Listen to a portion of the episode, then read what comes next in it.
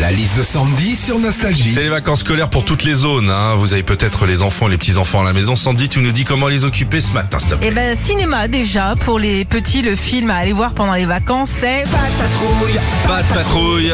Eh oui Marcus, Ruben, Chase, Zuma, Stella, 5 chiots qui vont devoir arrêter les super méchants infiltrés dans Aventureville.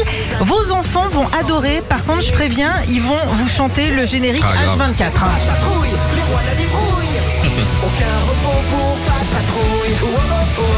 Oui, enfin surtout, aucun repos pour les parents. Oh oh oh oh. Autre activité pour occuper les enfants pendant les vacances, les emmener au cirque. Alors, il y a plein de petits spectacles partout en France.